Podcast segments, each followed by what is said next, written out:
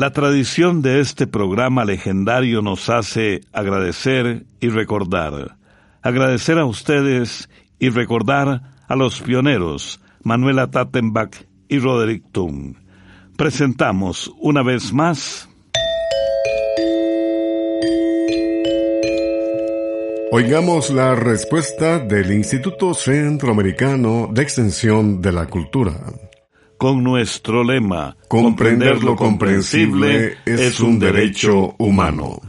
Hoy hablaremos acerca de a cuántos kilómetros de altura ya no hay oxígeno. También, ¿por qué será que hay árboles frutales que florecen de un solo lado? Nos preguntan si podría existir en el mundo algo que sea mucho más rápido que la luz. Ustedes pueden escucharnos de nuevo en el Facebook de Oigamos la Respuesta a las 8 de la noche. Iniciamos en Desamparados, San José, Costa Rica. ¿A qué llaman los argentinos mufa? Es la pregunta que nos hace un estimado oyente de esa comunidad costarricense. Oigamos la respuesta. En Argentina, así como en Uruguay y Chile, la palabra mufa está relacionada con la superstición y las creencias. Se usa, por ejemplo, cuando se cree que la presencia de una persona trae mala suerte o hace que las cosas no salgan como se esperaban. Eso ocurre mucho en las competiciones, por ejemplo un grupo de amigos que acostumbran ir al estadio juntos y un día deciden invitar a una persona que nunca los había acompañado. Si ese día el equipo que apoyan pierde, dirían que el amigo nuevo fue la mufa, que les dio la mala suerte. En Costa Rica dirían que es un saco de sal o un gato negro. Las personas que creen en esto podrían decir anulo mufa como una forma de contrarrestar esa supuesta mala suerte, o sea, para tratar de que no ocurra. Vendría siendo como el toco madera o el machalá que se usa en Costa Rica. En el último Campeonato Mundial de Fútbol Qatar 2022, muchos aficionados argentinos dijeron que querían ver a su selección salir campeona en ese torneo y muchos terminaron diciendo anulo mufa, justamente para evitar ser ellos la mufa en caso de no ser campeones. Encuéntrenos en Facebook, también estamos en Ivos y en YouTube. Desde Rancho Grande, Comayagua, Honduras, nos escucha el señor Johnny Alexis Bonilla, nos envió un WhatsApp con su pregunta que dice, ¿A cuántos kilómetros de altura ya no hay oxígeno? ¿A esa misma altura ya flota cualquier objeto o el cuerpo humano? La cantidad y concentración de oxígeno en la atmósfera varía según la altura. La atmósfera es una capa de aire que rodea nuestro planeta y está formada de muchos gases.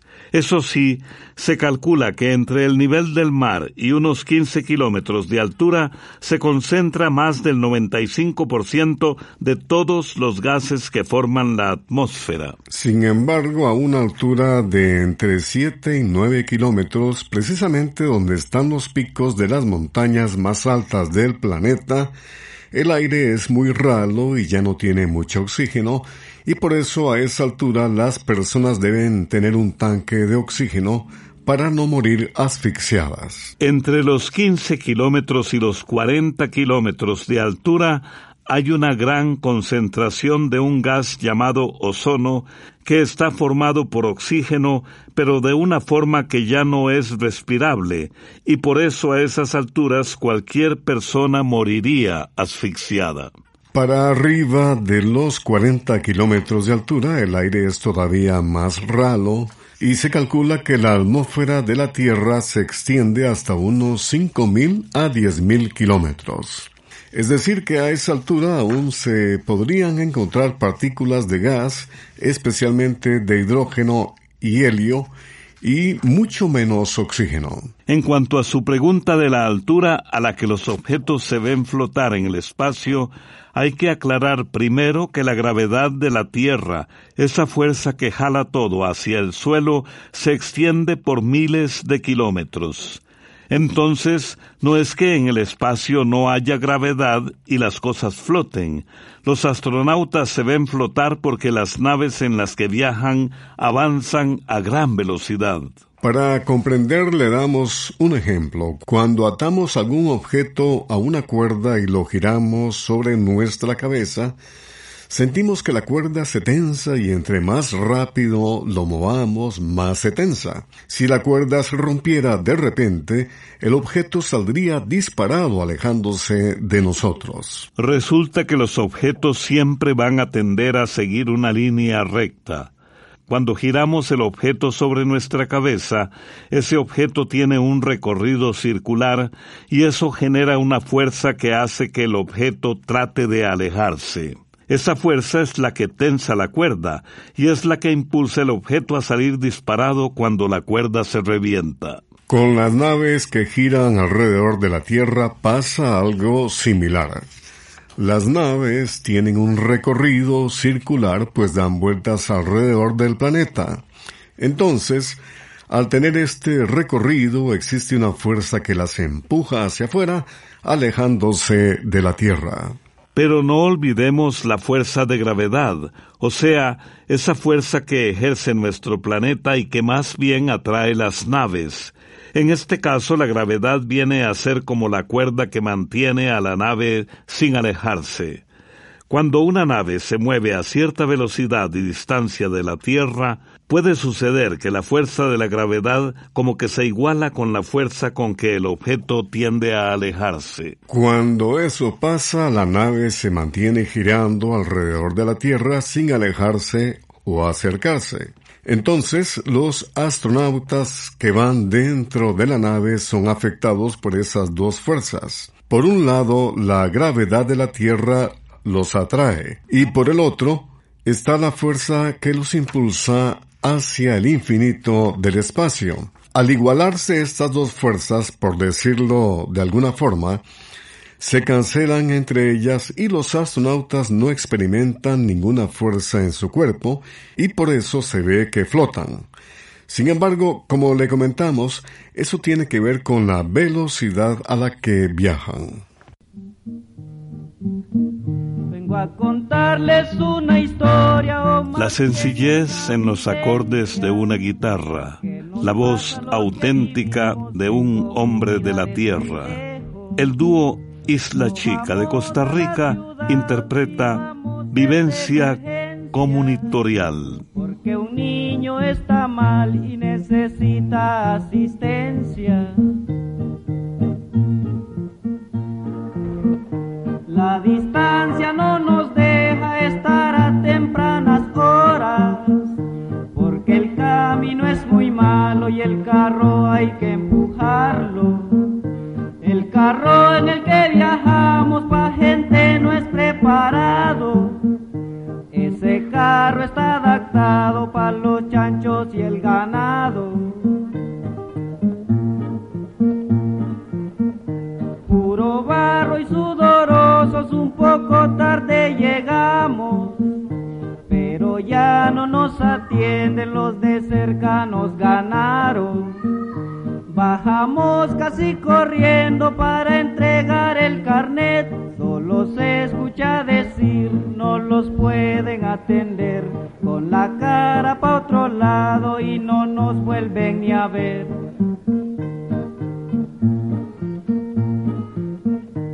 Cuando vamos a consultar ya venimos preparados, porque la asistencia médica la hemos rete pagado. Lo que pasa es que el Estado es un gran despreocupado, solo viven esperando de los pobres el centavo.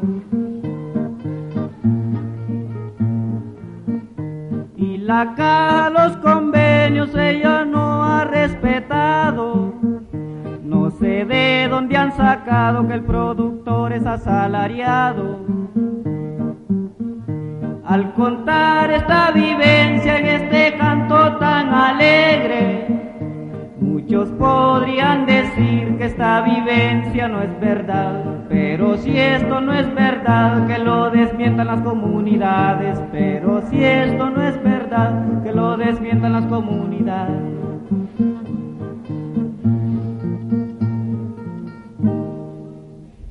Envíenos sus preguntas al apartado 2948-1000 San José, Costa Rica. También nos puede contactar al correo electrónico isq.org o encuéntrenos en Facebook como Oigamos la Respuesta. Regresamos Aquí estamos de nuevo amigos y amigas y la siguiente pregunta nos llega del señor Lázaro Gutiérrez. Nos ha enviado un mensaje por medio de WhatsApp desde Yayantique, La Unión, El Salvador. ¿Por qué será que hay árboles frutales que florecen de un solo lado y del otro no? Y por ende el fruto sale únicamente del lado del árbol donde floreció. ¿A qué se debe esto? Escuchemos la respuesta. Aunque esto puede parecernos extraño, en realidad es algo que sucede con bastante frecuencia y puede tener diferentes causas. Podría deberse a que el árbol se podó de un lado y del otro no. Entonces, las ramas que fueron podadas pierden energía debido a los cortes, lo que puede afectar la cosecha en esas ramas por unos dos a tres años. Después, esas ramas van a volver a producir frutos como antes. Otra posible causa de que un lado del árbol no produzca frutos es que tenga una plaga o enfermedad que está afectando solo a unas ramas y no a todo el árbol. Para saber si este es el problema habría que comparar el color de las hojas de las ramas que sí producen con las que no producen. Otra manera de saber si el árbol tiene alguna plaga o enfermedad sería observando el interior de algunas de las ramas que no producen o examinándolas para ver si tienen hongos o alguna plaga en la corteza. Otro factor que también puede tener que ver con esto es la posición del árbol con respecto al sol porque generalmente las ramas que reciben el sol de las primeras horas de la mañana o que reciben más horas de luz tienden a producir más flores y frutos que aquellas que reciben menos sol o únicamente el sol de la tarde. Si hubiera algún otro árbol cerca que estuviera haciéndole demasiada sombra, podría probar a podarlo para ver si recibiendo más luz todo el árbol da frutos. El viento también podría ser el responsable de que un lado del árbol no esté dando frutos, porque una corriente de viento muy fuerte puede hacer que se caigan las flores o los frutos pequeños y podría ser que el viento le esté pegando solo de un lado al árbol.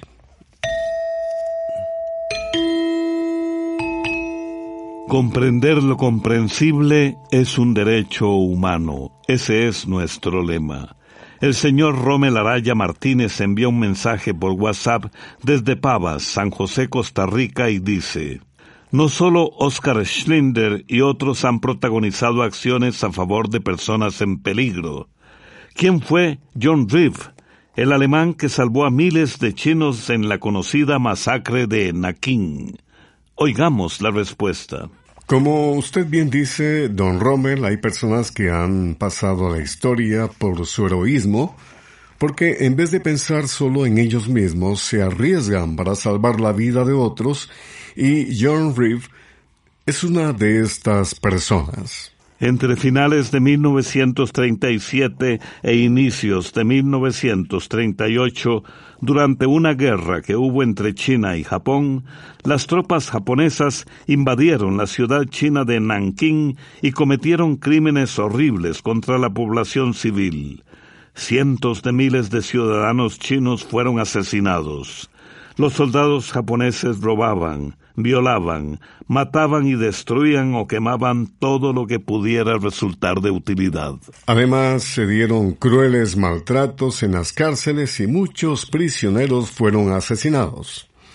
Extranjeros que presenciaron lo que pasaba cuentan que se cometieron actos de una brutalidad espantosa, atrocidades difíciles de creer, A este triste episodio de la historia se le recuerda como la masacre de Nankín. Cuando empezó este conflicto, muchos extranjeros que vivían en la ciudad regresaron a sus respectivos países para ponerse a salvo, menos unas pocas personas, entre las que estaba el empresario alemán John Heinrich Rieb, quien se había ido a vivir a la ciudad china de Nanking como representante de la compañía Siemens. A pesar de su afiliación al partido nazi de Alemania, que era aliado de los japoneses, Fripp negoció la creación de una zona de seguridad de menos de cuatro kilómetros cuadrados de área en la cual pudieron refugiarse los civiles. Gracias a esto, más de cincuenta mil personas pudieron salvar sus vidas. Así que, como usted menciona, se puede decir que las acciones de este heroico ciudadano alemán, Jan Ribb, fueron muy similares a las que realizó en Europa Oskar Schindler durante la Segunda Guerra Mundial, quien decidió ayudar a miles de judíos rescatándolos de la muerte. Riv incluso le escribió una carta a Adolfo Hitler para que intercediera ante las autoridades militares japonesas para defender la destrucción de la ciudad. Cuando terminó la Segunda Guerra Mundial, Reed regresó a Alemania y murió en 1950 a la edad de 67 años.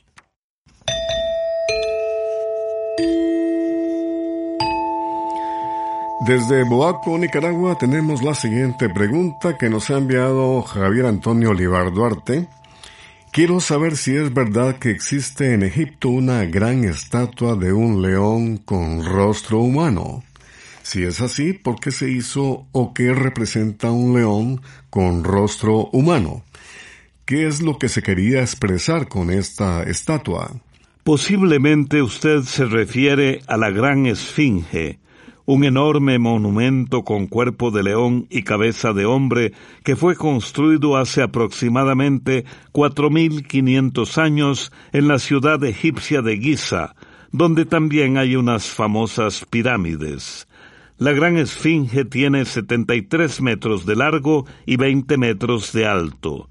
Algo que caracteriza a esta figura es que el rostro no tiene nariz.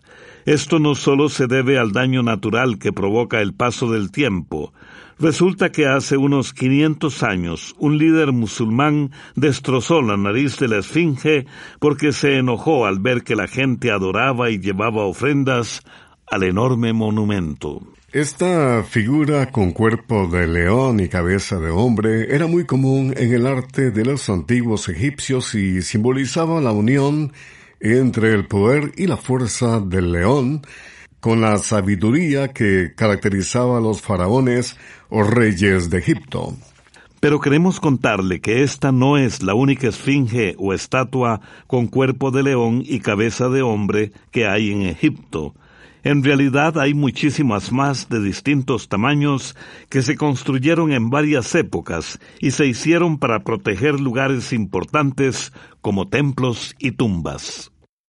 Y bien amigos y amigas, tenemos una propuesta musical de la agrupación Garcín de Nicaragua y una forma de pasar el tiempo por el resto de la tarde. A moverme de la casa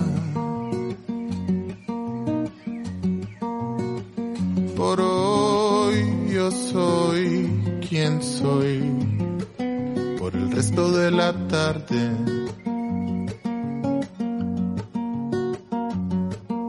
Importa? Si solo estamos vos, Joaquín y yo. No nos hace falta nada.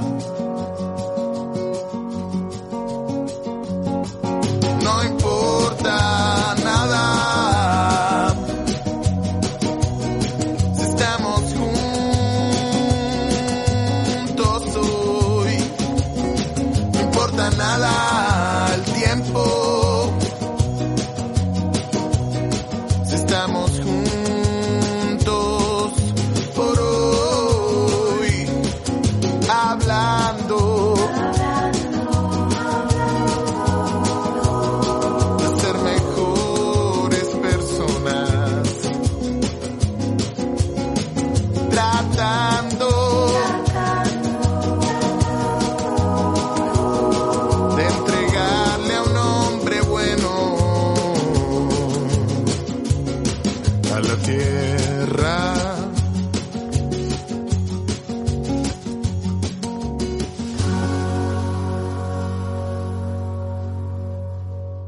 También puede contactarnos a través de un mensaje de WhatsApp al teléfono código de área 506, número 8485-5453. Continuamos en Oigamos la Respuesta. El señor Isaac González Rovida nos envía un correo desde la ciudad de Panamá y dice lo siguiente. Me gustaría saber si algún día podrá existir en el mundo algo que sea mucho más rápido que la luz, teniendo en cuenta que esta es la más veloz de todo el universo por el momento. Oigamos la respuesta. Hace muchos años se pensaba que la luz viajaba a una velocidad infinita. Conforme se fue entendiendo cómo se forma la luz y cómo viaja por el espacio, los científicos descubrieron que en realidad la luz tiene una velocidad específica que no cambia y que es de casi 300.000 kilómetros por segundo. Sin embargo, como la ciencia es algo que cambia constantemente y cada día se realizan nuevos descubrimientos sobre el universo, es posible que dentro de unos días, meses o años, los científicos descubran evidencias de algo que viaje aún más rápido que la luz. Siempre es un buen momento para enviarles un abrazo a todos nuestros amigos y amigas de América y el mundo. ¿Qué dificultad tiene en la vista un joven de 15 años que no puede ver de día a lo lejos y de noche no mira nada? Esta pregunta nos la hace llegar un amigo oyente a través de WhatsApp desde Ciudad de Guatemala y esta es la respuesta. Cuando una persona no puede ver bien las cosas que están lejos, padece de miopía. Una persona miope ve claramente los objetos cercanos, pero percibe de forma borrosa los objetos que se encuentran a la distancia. Por lo general, la miopía se hereda de padres a hijos y se desarrolla especialmente durante la niñez y la adolescencia. Pero la miopía también se puede dar cuando se daña la retina, que es un tejido sensible a la luz que se encuentra en la parte interna del ojo. Afortunadamente el problema de miopía se corrige con anteojos. Por otra parte, la dificultad para ver de noche puede tener varias causas. Una de ellas es una deficiencia de vitamina A. Otras veces el problema se debe a padecimientos que solo un médico puede establecer. En personas mayores la dificultad para ver de noche se debe a enfermedades propias de la edad, como la catarata. Lo que nosotros podemos recomendarle es que acuda pronto donde un médico especialista en padecimientos de los ojos llamado oftalmólogo para que este médico le haga un examen completo averigüe de qué se trata el problema que tiene en la vista y le dé un tratamiento adecuado para su caso.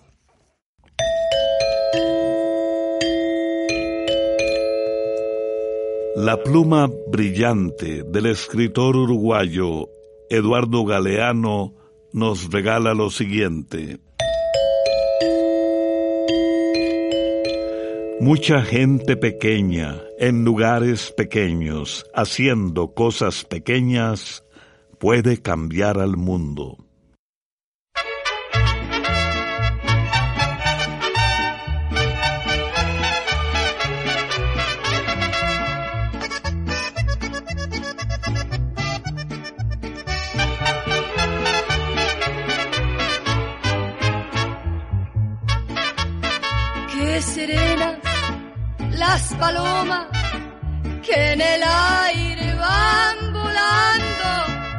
Qué felices de su viaje, mientras yo tan desdichada se posaron y llorando les quería preguntar que el amor que tanto quiero me ayudaran a encontrar.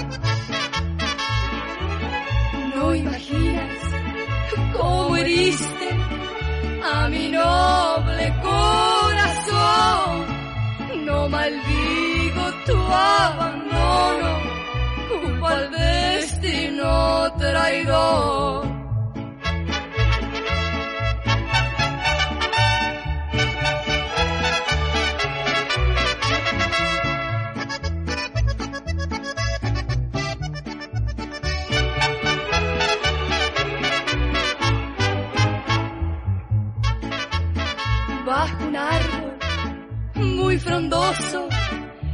Allí me puse a llorar, donde yo escribí tu nombre, tus recuerdos quedarán.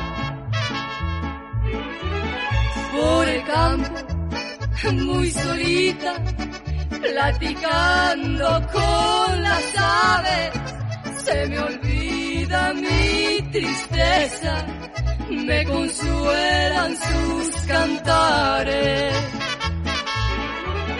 Nacieron las amapolas que no habían brotado nunca.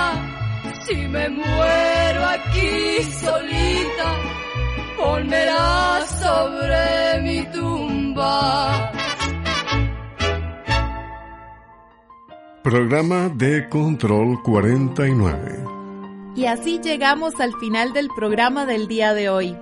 Los esperamos mañana en este su programa Oigamos la Respuesta. Mándenos sus preguntas al apartado 2948-1000 San José, Costa Rica. También puede enviarnos sus preguntas al correo electrónico isq.org o encuéntrenos en Facebook como Oigamos la Respuesta. O llámenos por teléfono, código de área 506, número 2225-5338 o 2225-5438. Recuerde que comprender lo comprensible es un derecho humano.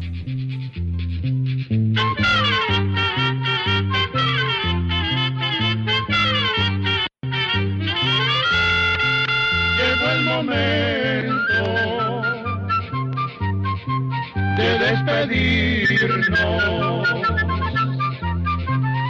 va a la escuela, se va cantando